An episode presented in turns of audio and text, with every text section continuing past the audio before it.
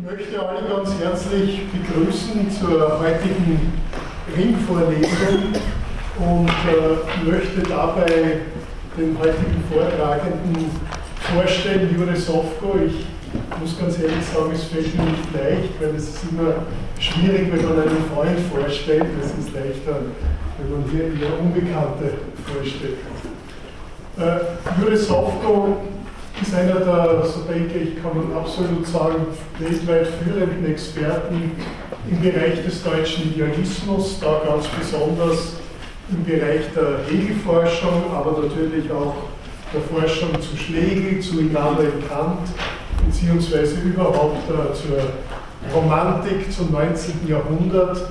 Äh, ein Ausdruck davon ist unter anderem, dass äh, Juris Hofko hier auch Mitglied der Akademie ist. Das ist so, wie soll ich sagen, eine Art, äh, äh, das sind so die Philosophie-Nobelpreisträger versammelt. Äh, und äh, möchte hier ein paar seiner Publikationen äh, nennen, also hier jüngst äh, Schriften zur kritischen Philosophie von Friedrich Schlegel.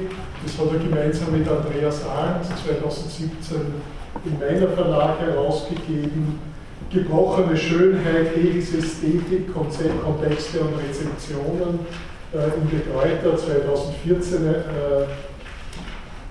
geschrieben.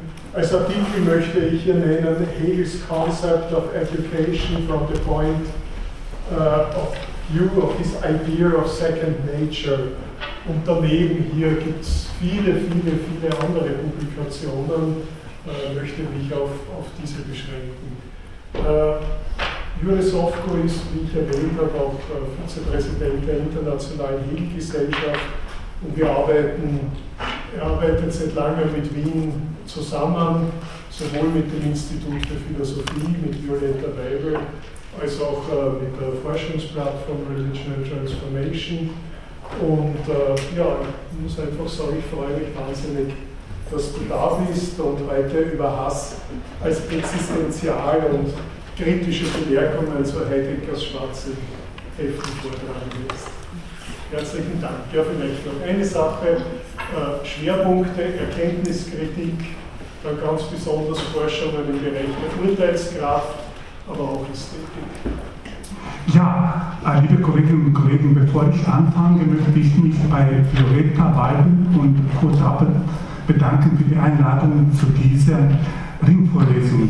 Violetta und Kurt sind meine Freunde, mit denen ich äh, intensiv und gern zusammenarbeite und das andere vor allem, mit denen ich mich äh, tot verstehe. Also so ein Overlapping äh, äh, zwischen Ansichten gibt es selten manchmal, äh, dass es so sogar zu viel ist, das würde ich sagen. An zweiter Stelle jetzt möchte ich, bevor ich beginne, meine Frau danken, die mir also manche Anmerkungen gegeben hat, wie ich dieses Thema beherrschen soll, weil ich äh, habe drei Themen äh, angegeben. Am liebsten hätte ich über Hegels Begriff der Verzeihung gesprochen, hat und Verzeihung, das habe ich an erster Stelle gestellt bei Violetta, aber sie hat die dritte äh, ausgesucht. Äh, immerhin danke Violetta für die Einladung und die, für dieses Thema. Ich werde versuchen zu zeigen, natürlich kritisch über Heidegger äh, und äh, äh, aber immerhin äh, sagen, dass er ein Klassiker ist, der verdient, äh, kritisch gelesen zu werden und das Unabgegoltene an einem Denken bleibt trotz allen also Kritiken, die ich hier vortragen möchte.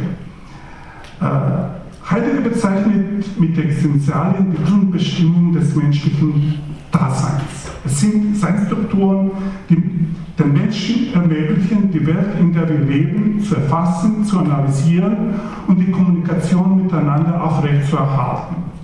Als Grundbestimmung des menschlichen Daseins unterscheiden sich die Essentialen von Kategorien, die nach Heideggers Deutung Strukturbestimmungen des nicht daseinsmäßigen Seins sind. Das heißt, Grundcharakteristiken von allem Seinen was nicht der Mensch-Dasein ist. Die wichtigsten Existenzialien, die in seiner Zeit gründlich analysiert wurden, sind Befindlichkeit, Geworfenheit, Entwurf, Verstehen, Rede, Mann mit einem N, Möglichkeit, Sorge, Angst, Entschlossenheit und andere. Hass wird in seiner Zeit, Hass und Hassen wird in seiner Zeit als Wort überhaupt nicht erwähnt. In diesem Vortrag möchte ich ergründen, weshalb sich Heidegger erst in der Zeit nach der sogenannten Kehre mit dem Begriff des Hasses intensiv befasst hat. Anhand des Existenzial der Befindlichkeit, das mit dem Verstehen als fundamentale Existenzial, als das fundamentale Existenzial gekennzeichnet wird, bemüht sich Heidegger in seiner Zeit aufzuzeigen, wie unser jeweiliges in der Welt sein durch Stimmungen erschlossen wird. Nicht nur erschlossen, sondern auch bestimmt. Heidegger deutet dabei Bestimmungen als Formen des Erschließens der Welt, die in der traditionellen Philosophie als Affekte und Leidenschaften analysiert wurden.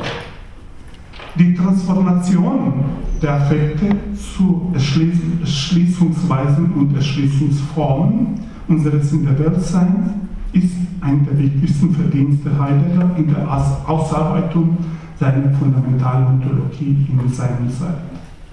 Heidegger versucht dabei aufzuweisen, dass der praktische Bezug mit dem Zuhandelnden und das Erschließungsverfahren des Daseins durch Bestimmungen weit komplexer ist als die Thematisierung der Affekte in der traditionellen Philosophie dies erfasst hat.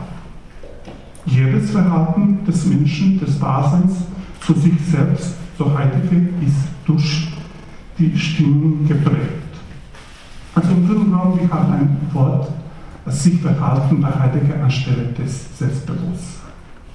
Also dadurch wird auch die Welt, in der wir sind und leben, ist immer uns schon in einer der Stimmungen erschlossen und wird als solche durch Rede artikuliert. Rede bestimmt Heidegger dabei als Artikulation der Verständigkeit. Inzwischen ist in der Heidegger Forschung nachgewiesen worden, dass Heidegger in den 1924 gehaltenen Marburger Vorlesungen über aristotelische Rhetorik, die Vorlesung ist erschienen als Gesamtband 18 unter Titel Grundbegriffe der aristotelischen Philosophie. In diesem Buch hat Heidegger die existenziale Funktion der Affekte, der Pate, ausführlich analysiert und diese als Grundlage für die eigene existenziale Explikation genommen hat. Dabei handelt es sich um Befindlichkeit, Mann, Mitsein, Angst, Sorge und Entschlossenheit, die alle im Kontext der Interpretation der aristotelischen Affekte analysiert wurden und analysiert werden können.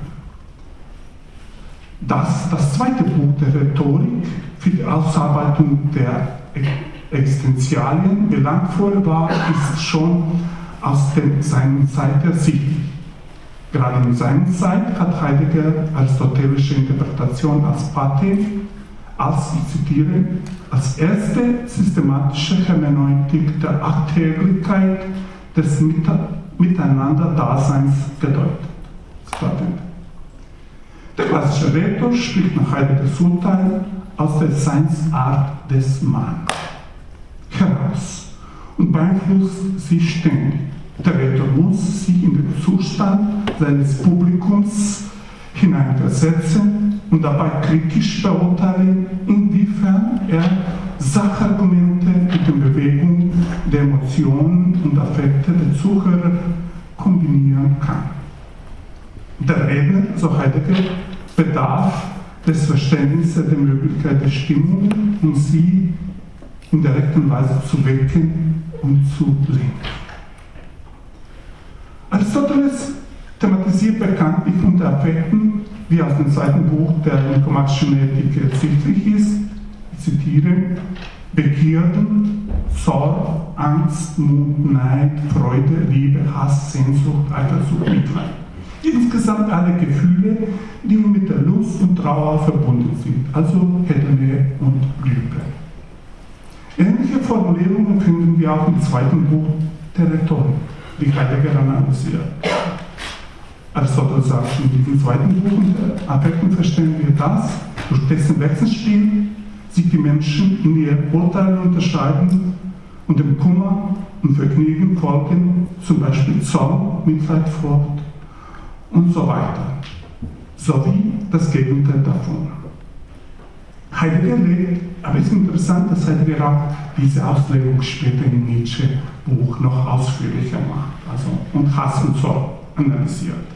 Heidegger legt dementsprechend in diesen Vorlesungen, äh, Gesamtausgabe 18, äh, Lust, Hedonie auch als menschliche Grundbefindlichkeit aus.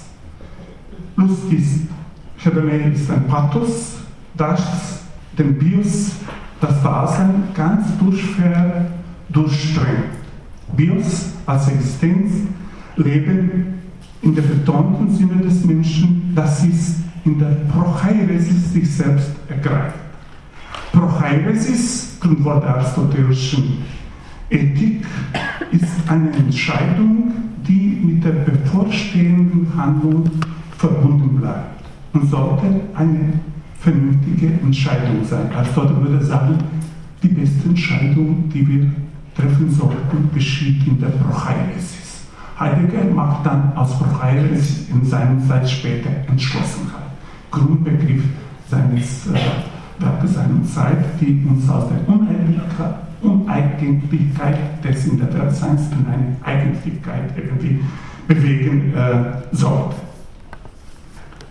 Also Heidegger deutet in seiner Zeit als äh, Procheres als Schleuserkeit, sie bezeichnet als solche die Grundcharakteristik des menschlichen Daseins, dass seine Existenz aus den Möglichkeiten, Möglichkeiten authentisch zeitigen soll.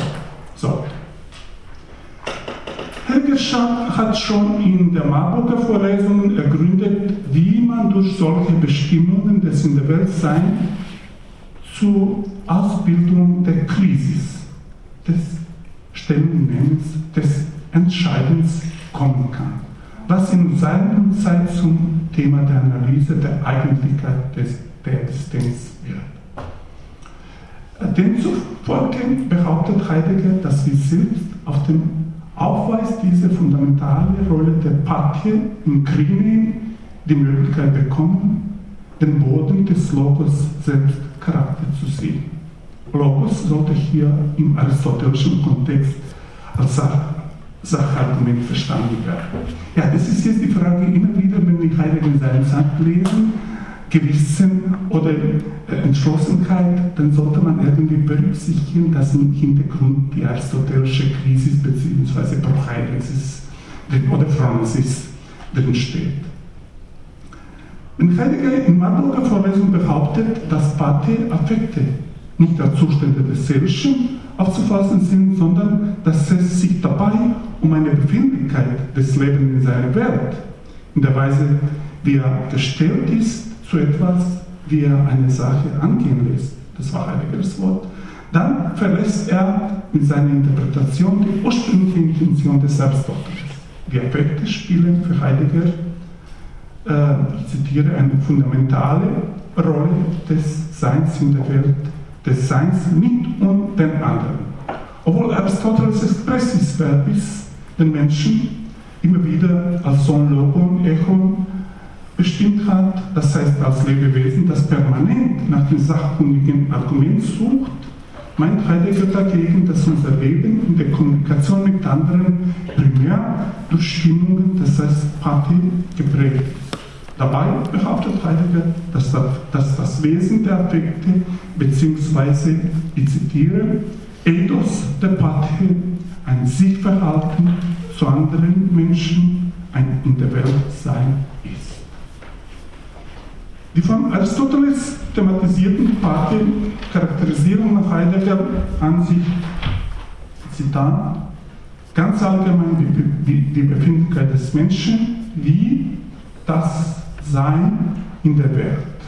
Zitat Pathé verstanden gedeutet als Modi der Befindlichkeit, erschließen Welt, in der sich jeder von uns schon befindet. Ferner wird durch Affekte unsere Umwelt, wie auch das nicht daseinsmäßige Sein impliziert, sowie unsere Mitwelt, in der wir mit anderen Menschen in Kommunikation stehen, entdeckt. Durch Pate wird außerdem zum Ausdruck gebracht, wie man selbst, in welcher Verfassung man selbst sein muss, was Heidegger in seiner Zeit als den eigentlichen Modus des Existierens bestimmt. Im Grunde genommen, auch durch Sparte wird diese authentische Form, also die Eigentlichkeit des Seins, äh, als eine Form der Bewegung. Oft wird in der Heideggers Deutung oder Deutung und Interpretation der Pate in der aristotelischen Logik äh, als äh, Zitat das mitgenommen werden aus der Fassung geraten, das sind Heideggers Ausdrücke, des menschlichen Daseins im Kontext seines, äh, es wird oft im Kontext Heideggers unstrittenen politischen Engagements interpretiert, was meines äh, Erachtens vom hermeneutischen Standpunkt nicht fair ist, dass man hineinprojiziert etwas, was äh, 15 Jahre vorher anderes gedeutet wurde. Zusammenfassend könnte man behaupten, dass Heidegger die aristotelische Affektelehre Pate auf Befindlichkeit bzw. auf Gestimmtheit reduziert, die als Grund existenzial uns, unser in der Welt sein, erschließt. Dasein als Befindlichkeit ist dadurch konstituiert, dass in ihr je schon das in der Welt sein als Ganzes erschlossen wird. Wobei die Form des Erschließens ipso facto Modul des Bestimmens sind. Diese Deutung ist eine eigenartige Transformation der aristotelischen Affektenbestimmung, wie beinahe bei Heidegger inhaltlos und abstrakt ausführt. Und die Schrift über die Seelen wurden Affekte bei Aristoteles als begriffliche Verhältnisse, Logoi, an der Materie gedeutet.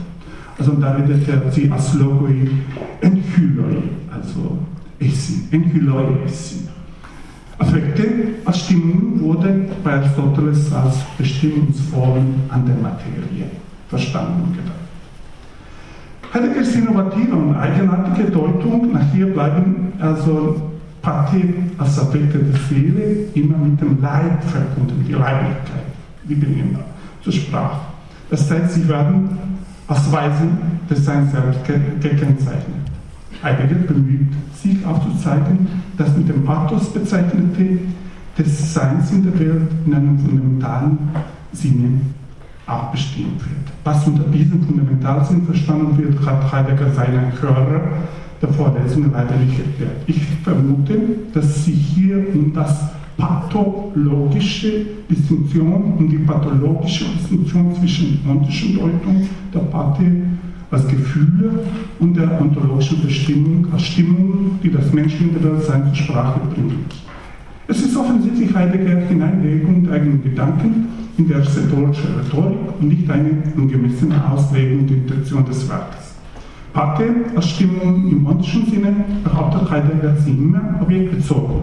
Die, die Distinktion zwischen der objektbezogenen und ontischen Dimension der Affekte und ihre äh, ontologischen Bestimmung wird anhand der berühmten Unterscheidung zwischen Furcht und Angst plausibel gemacht. Gerade in Paragraph 30 des Seinerseits klärt Heidegger, dass das Fruchtbare immer ein innerweltlich Begebendes sei.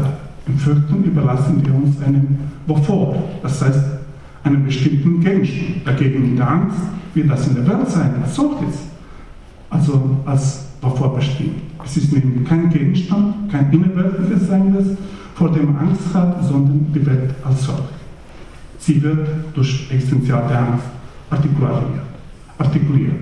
Dasjenige, obwohl Roma uns in der Angst ängsten, ist identisch. Es ist in unserer, unser in der Welt sein. Es wird interessant, dass später bei Heidegger anstelle der Angst, bei der Grundbestimmung, äh, Hass kommt in einem anderen Kontext. Deshalb rede ich hier von, von dieser Erschließung des äh, seinen Ganzen, die im Grunde genommen dort durch Hass erfasst wird.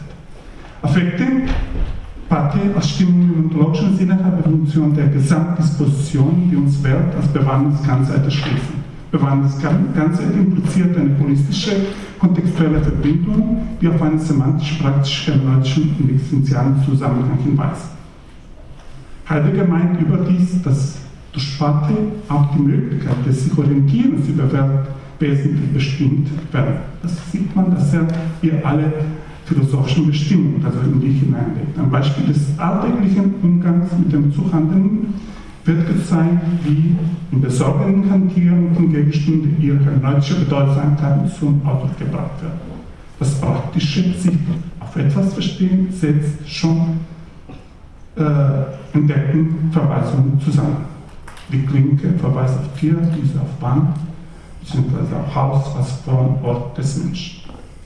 Sensus stricto betrachtet ist Heideggers stimmungstheoretischer Ansatz in seiner Zeit ein Paradigmenwechsel hinsichtlich des menschlichen Verhältnisses und Verständnisses, das von Heidegger in der Rationalphilosophie durch kognitiv-dianoidische Strukturen vollzogen wird. Wirklichkeit außer uns wird nicht mehr durch Vernunft bzw. Intellekt erfasst und erschlossen, sondern es sind Stimmungen diejenigen, die uns in der Welt, die, die uns die Welt erschließen. Die von Schelling, Kierkegaard und Nietzsche verkündete Ohnmacht der Vernunft erreicht ihren endgültigen Vollzug in Heideggers Befindlichkeits- und Stimmungskonzeption. Übrigens hat Heidegger in Holzwegen eine der umstrittensten Behauptungen seiner Welt geäußert. Ich zitiere, das Denken beginnt erst dann, wenn wir erfahren haben, dass die seit Jahrhunderten verherrlichte Vernunft die hartnäckigsten Widersacherin des Denkens ist. Sein Werk nach der Kehre ist durch Mythologie, durch Misstrauen gegenüber dem Logos geprägt. Und das ist das Umstrittenste an seiner Philosophie meines Erachtens. Bevor die Gründe für das Auftauchen des Hasses in Heideggers Werk äh, in der Zeit nach der sogenannten Chöre ausführlich analysiert werden, möchte ich zusammenfassend die eigentliche Intention der aristotelischen Rhetorik darlegen. Aristoteles versteht unter Rhetorik Argumentationstheorie, in der Argumente mit den affektiven Erregungen wichtige Rolle spielen, um die Glaubwürdigkeit zu erlangen. Aristoteles meint, dass der Redner in seiner Argumentation auf Affekte nicht verzichten kann. Trotz der platonischen Kritik, dass Affekte mit der Wahrheit wenig zu tun haben. Aristoteles meint dagegen, dass die Aufnahmefähigkeit des Publikums nicht bloß rational, sondern auch emotional ist. Denken Sie am Fußballstadion äh. Wenn Beweismittel der Rhetorik Logos, und Pathos sind, sollte man erst die potenziellen Dimensionen der Seelenzustände, Pathos und Pathik, der Hörer berücksichtigen und analysieren. Logos bezieht sich auf Sachaspekt, Pathos thematisiert die seelischen Reaktionen der Hörer. Ethos bringt die Glaubwürdigkeit des Redners zur Sprache. Aristoteles folglich ergründet im zweiten Buch der Rhetorik, durch welche Affekte Menschen beeinflusst werden können, wie ihre Meinung durch Affekte gebildet werde und schließlich, wie der Redner dies bei seiner Argumentation nützen und berücksichtigen könnte. Am Beispiel der konkreten Affekte sollte der Redner erkunden, wogegen Menschen generell zornig sind, worin ihre Sympathie liegt, etc.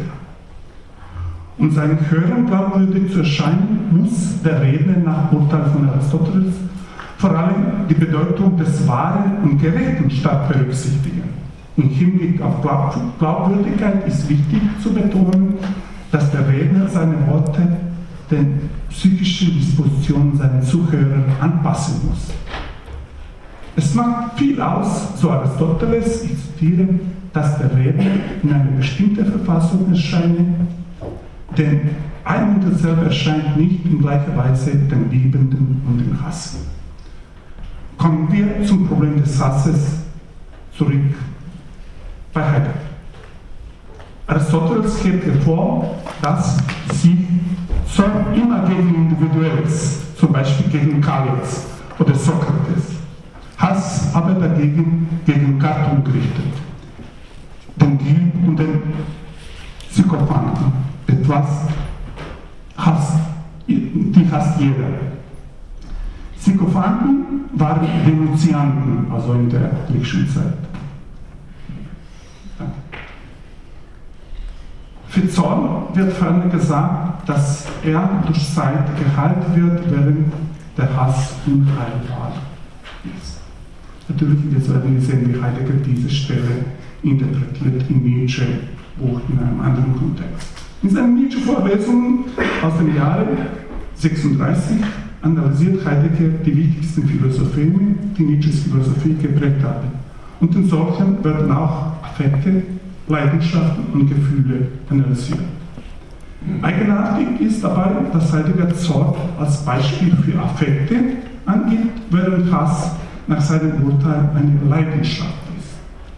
Ein, längeres Zitat von Heidegger, weil der Hass uns im ganzen Wesen viel ursprünglicher durchzieht, hält er uns auch zusammen. Er bringt in unser Wesen, es sprechen wie die Liebe, eine ursprüngliche Geschlossenheit und seinen dauernden Zustand, während der Zorn, wie er uns anfühlt, alsbald auch wieder abfällt, verraucht, wie wir sagen. Ein Hass verraucht nicht nach einem Ausbruch, sondern wächst und versteift sich, frisst sich ein und verzehrt unser Wesen. Aber diese beständige Geschlossenheit, die durch den Hass und das menschliche Dasein kommt, schließt es nicht ab. Macht es nicht blind, sondern sehen und überlegt.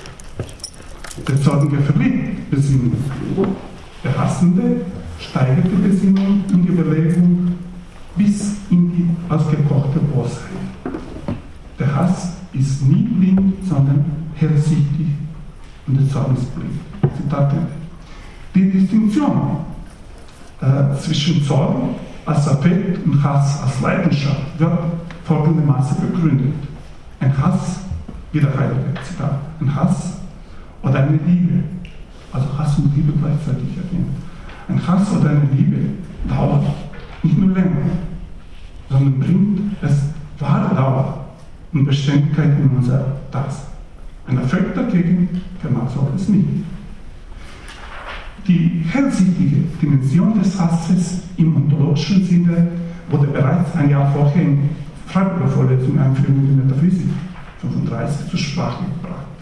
Heidegger schließt die Vorlesungen mit einem eigenartigen Zitat aus Hölderlin-Gedicht Titan ohne Kommentar.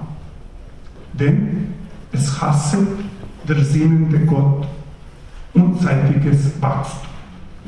Natürlich, es bleibt in diesem Zugang zu ergründen, zu erörtern, was mit unzeitigem Wachstum gedacht wird, worauf sich der Hass des Sinnen Gottes bezieht.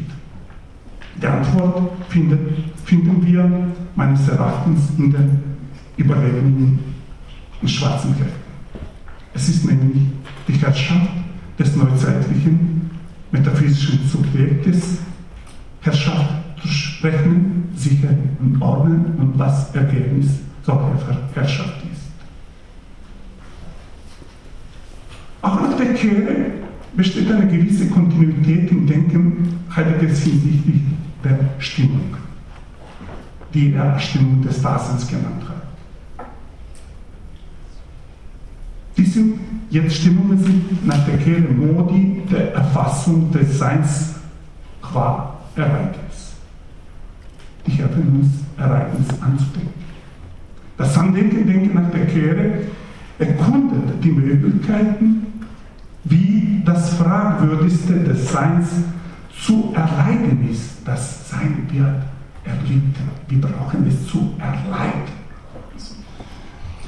Das Sein als Ereignis wird von Heidegger als das Unberechenbare, das nicht durch Rechnung erreicht wird, gedacht wird. Das heißt, das, als das Zudenkende, das sich dem rechnenden Denken entzieht.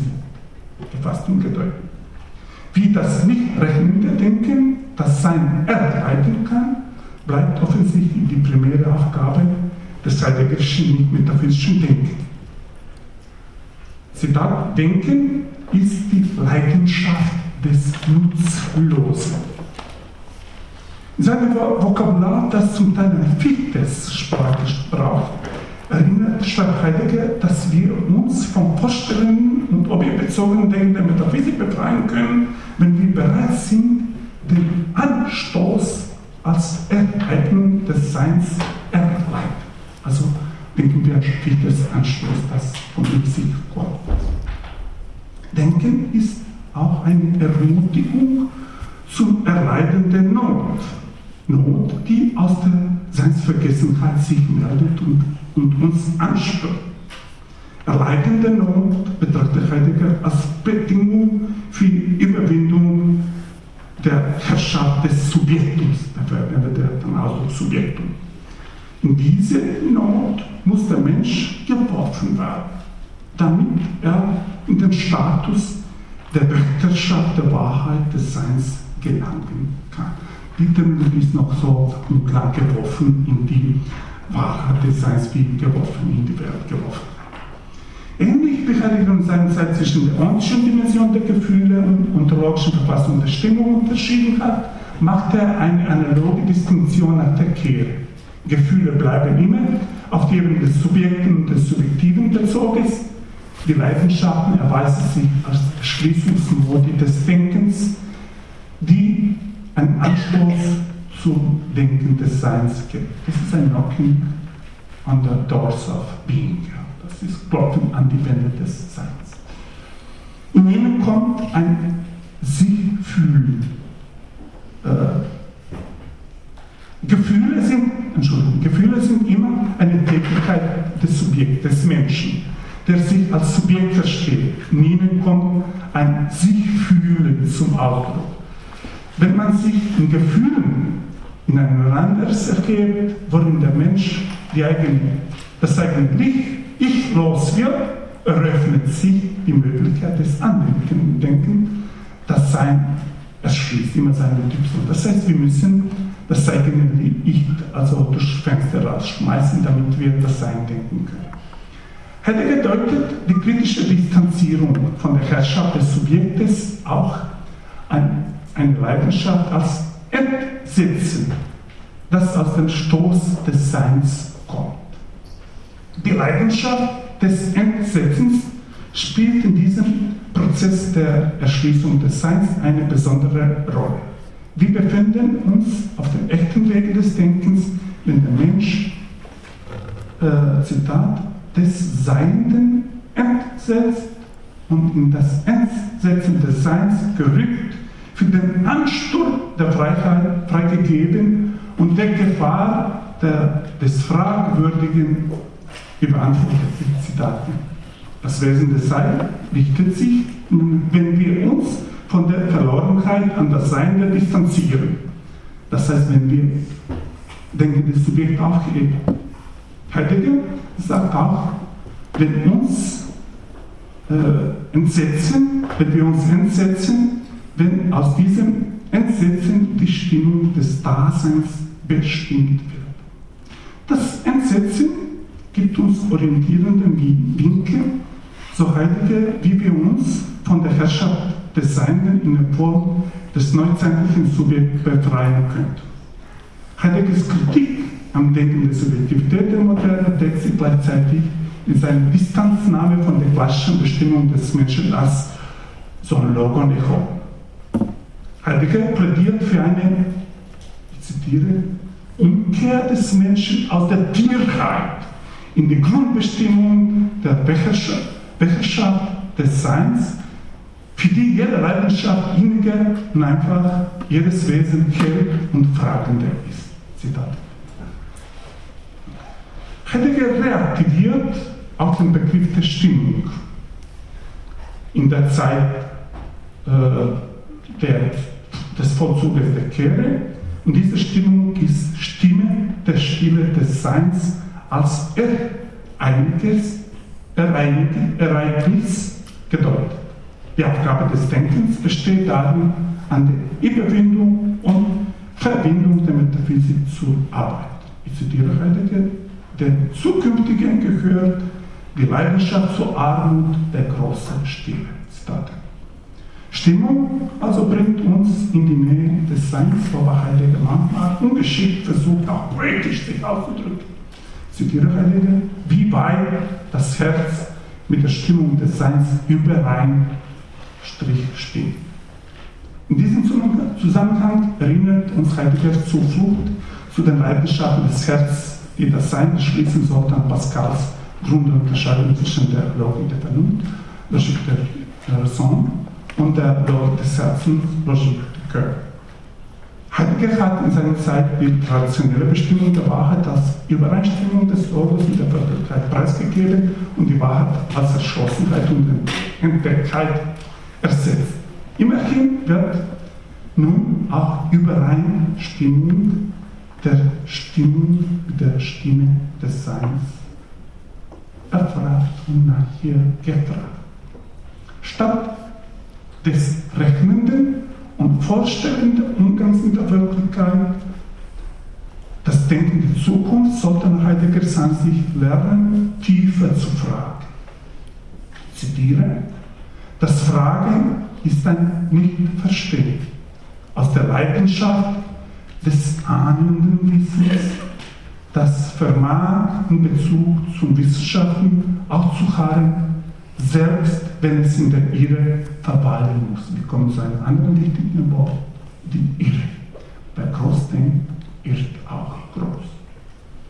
Jeder, der auf Errungenschaft der Moderne heutzutage stolz sein kann, wie ich zum Beispiel, sollte sich meine Achte, meines Erachtens mit der Frage auseinandersetzen, ob Heideggers Philosophie als Hass auf die Moderne charakterisieren könnte, also von Lickfeld.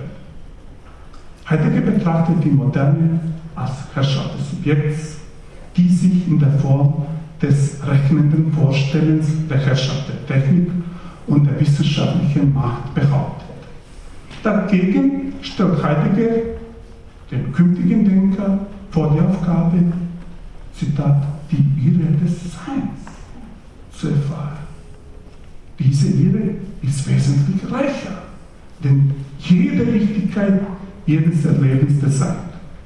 Statt kartesianischen Septudo der Sicherheit der Erkenntnis, Heidegger bietet uns ein wohliges Verweilen in der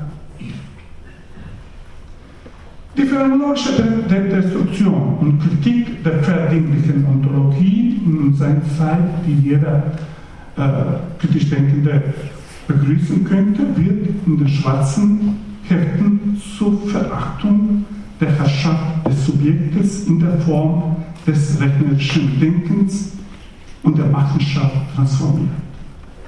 Nach Heidegger Urteil soll man auf, ich zitiere, künftige Denker warten, die diesen deutschen Ansturm auf das ganze Sein schöpferisch gewachsen sind. Deutscher Ansturm kann auch schlechte kriegerische Konnotationen haben. Ansturm auf das Sein im Ganzen. Das Denken der Moderne, das so sehr auf die Richtigkeit des Rechnens, Messens und Vorstellens verfestigt bleibt, soll nach Heidegger Ansicht durch ein großes Irren überwunden werden. Ich zitiere Heidegger, die Irrenden, die alle Richtigkeit und Unrichtigkeit gleich weit hinter sich gelassen, vermögen allein den Zeitspielraum des Seins mit jener Leidenschaft und Stetigkeit und Entschlossenheit durchmessen, die nötig sind, damit überhaupt dem Sein die Richtung wird. Zitat wir könnten nach Heidegger die entschiedene Unwissenschaftlichkeit der Philosophie nur dann wagen, wenn wir imstande sind, die Irrwege ihrer Geschichte zu durchspielen.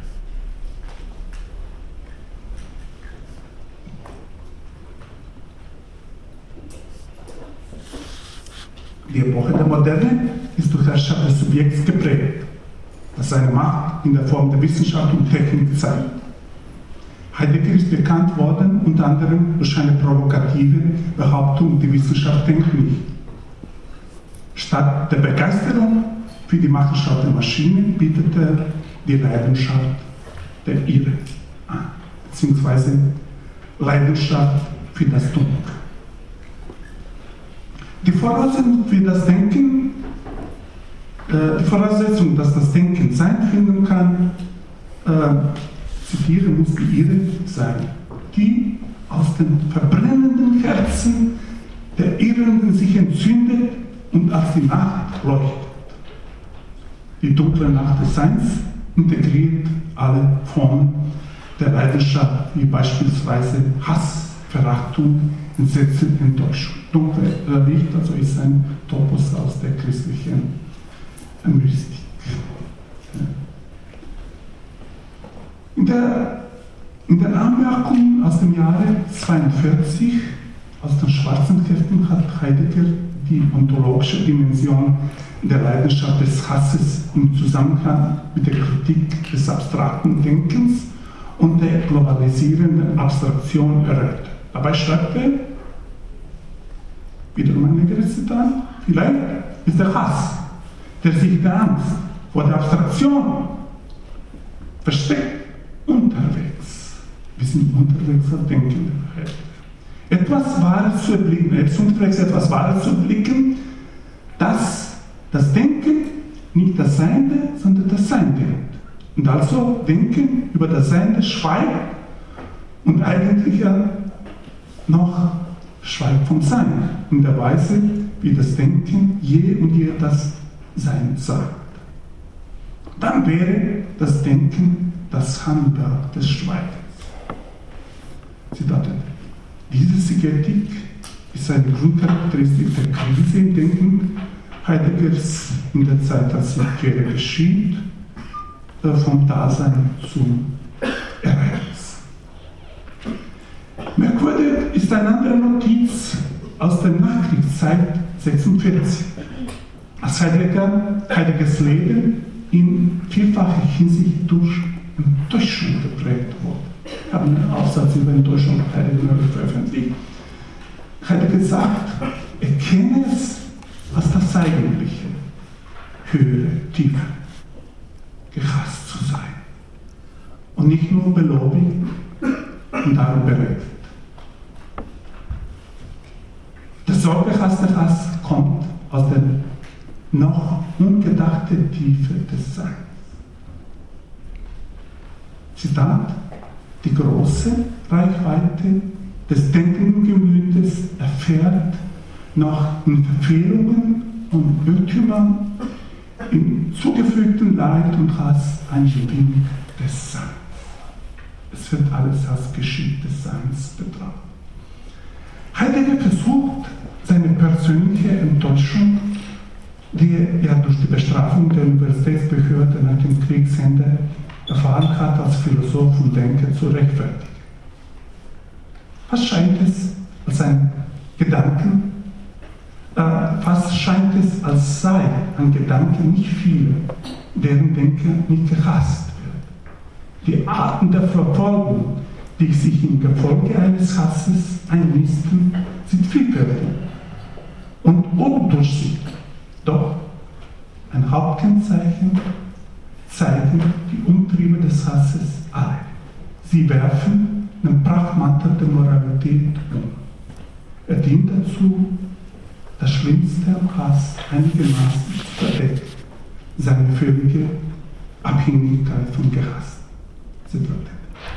Heidegger unterscheidet hiermit offensichtlich zwei wesentliche Dimensionen des Hasses, nämlich die ontologische, die in die Tiefe des Seins verweist, und die ontische, immer rein objekt- und personenbezogen bleibt.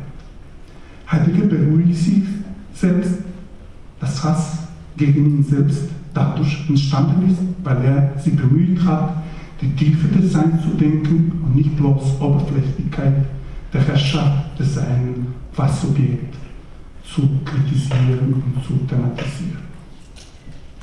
Die Kritik der Oberflächlichkeit der Herrschaft des Seins wird ferner anhand des Journalismus exemplifiziert. Es ist beachtenswert, dass Heidegger hier noch nicht bloß zur Distanzierung, sondern auch zum Hass gegen abstraktes Denken und abstrakten Formen des Lebens fordert. Planetarische Herrschaft der Abstraktion kommt besonders zur Sprache in der Macht des Journalismus, die von Heidegger auch intensiv kritisiert wird. Heidegger sagt dazu, Zitat, die Journalisten sind die Alltäglichsten der Öffentlichkeit des Alltags, das Wochenmann war.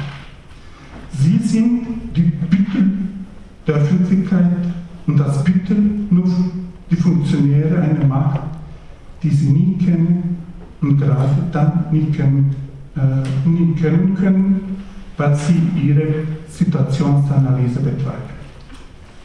Die Macht ist selbst die Macht der Vergessenheit des Seins.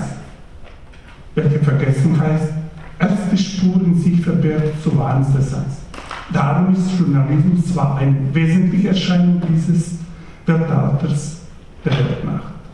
Es ist der in der Vergessenheit des Seins wütende Mord des Wesens. Die Macht der Medien in der gegenwärtigen Gesellschaft ist inzwischen noch mehr gestiegen als zu heiliger Zeit, dass wir nicht mehr imstande sind, ihre negativen Folgen und Beeinflussungen unserer Lebensform durchzuschauen. Und Heidegger behauptet, dass verheerender als Zitat die Hitzwelle der Atombombe der Geist in der Gestalt des Weltjournalismus sei, dann sollte man dies meines Erachtens nicht negativistisch deuten, als ob Heidegger nicht die Waffe, nukleare Waffen äh, unterschätzt hat, sondern eher als Verweis auf eine gute Gefahr, durch die der Schein des Seins errichtet wird. Das Schein des Seins nicht bloß von Journalisten, sondern von Dichtern sogar gestiftet wird, hat schon Platon kritisiert und erkannt.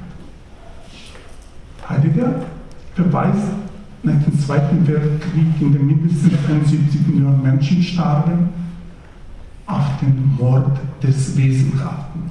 Zitat, Mord des Wesenhaften. Hin. Das seit 300 Jahren durch Verstiegenheit des Menschen in die Subjektivität verursacht wird. Mord des Wesenhaften ist für Heidegger offensichtlich weit erschütternder als Millionen der umgebrachten Menschen.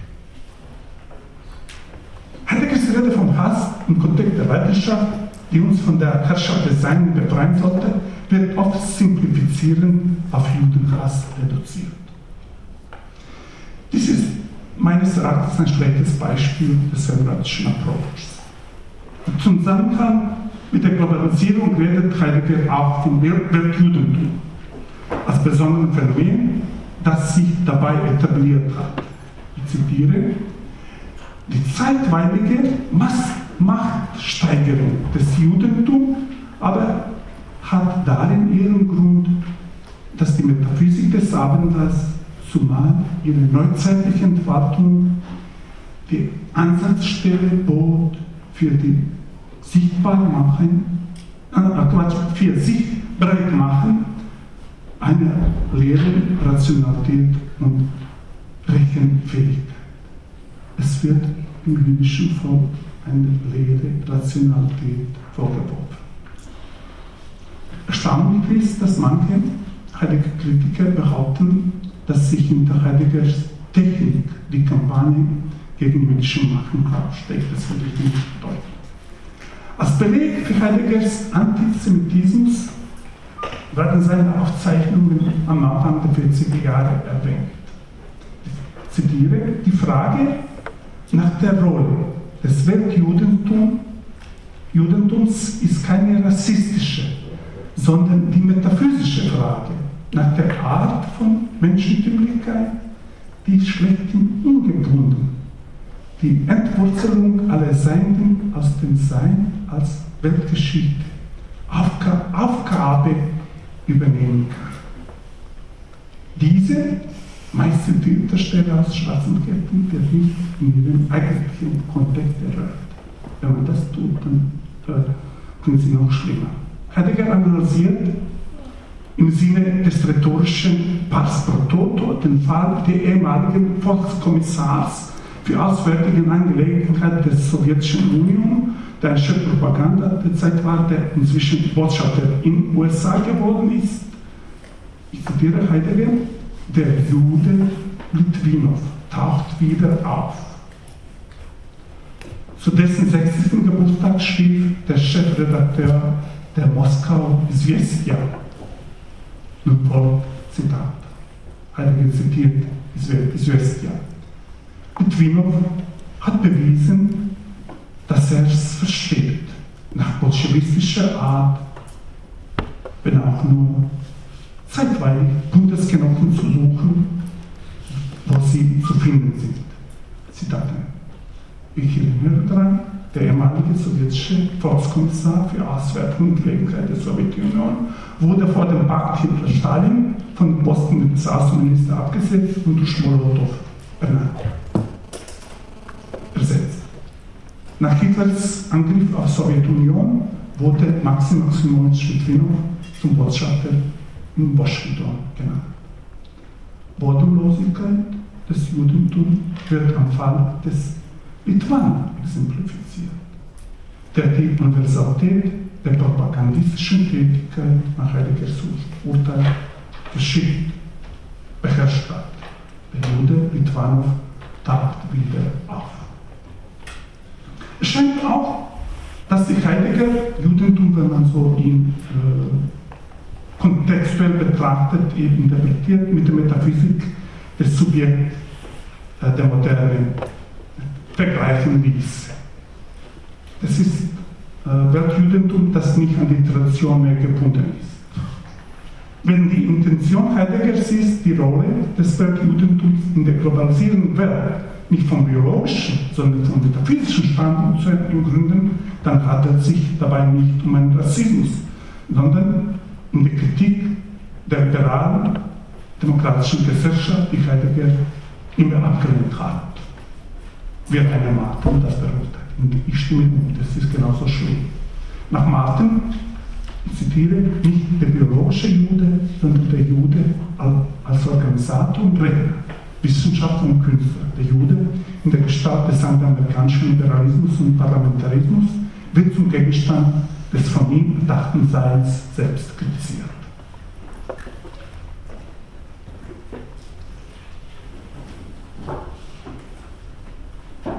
Heideggers Charakterisierung der Juden als seines Volkes, der Metaphysik, das sich durch eine liberale Form begrenzten Staaten hinaus bestätigt hat, bedürfte einer gründlichen Analyse und Beurteilung.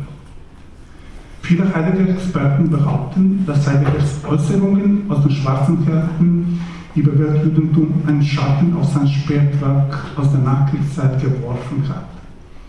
Dabei denke ich vor allem auf die wichtigen Themen wie Technikkritik, die man auch unabhängig von Äußerungen über äh, Weltjugend und Post deuten könnte.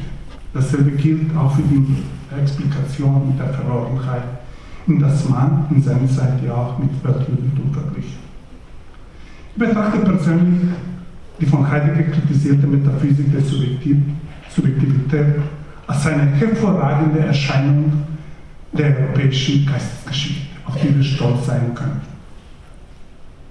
Die Zeit der Moderne lässt sich, wie Hegel schön gesagt hat, durch das Prinzip der Subjektivität kennzeichnen, die sich primär in Freiheit und Reflexion manifestiert. Ich zitiere Hegel, ist das Große unserer Zeit, dass die Freiheit, das Eigentum des Geistes, das er in sich, bei sich ist, anerkannt.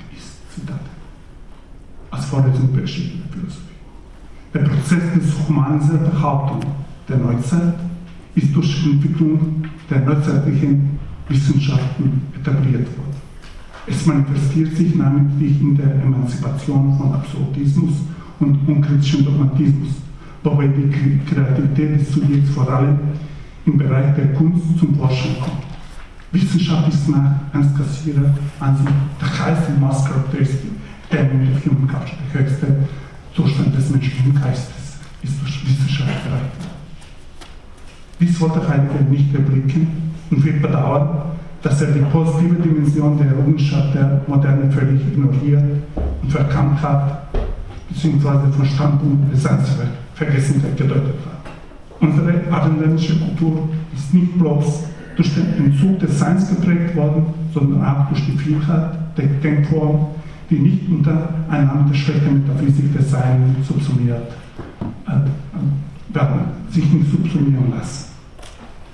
Es ist unsere Verpflichtung, an der Erziehung und Bildung der weiteren Generation zu arbeiten, damit wir diese Tradition fortsetzen können, wobei die Bestimmung der Moderne wie Freiheit, effektiv Selbstbestimmung und Autonomie des Handels und des Geistes gefördert wird, demokratische Gesellschaft etc.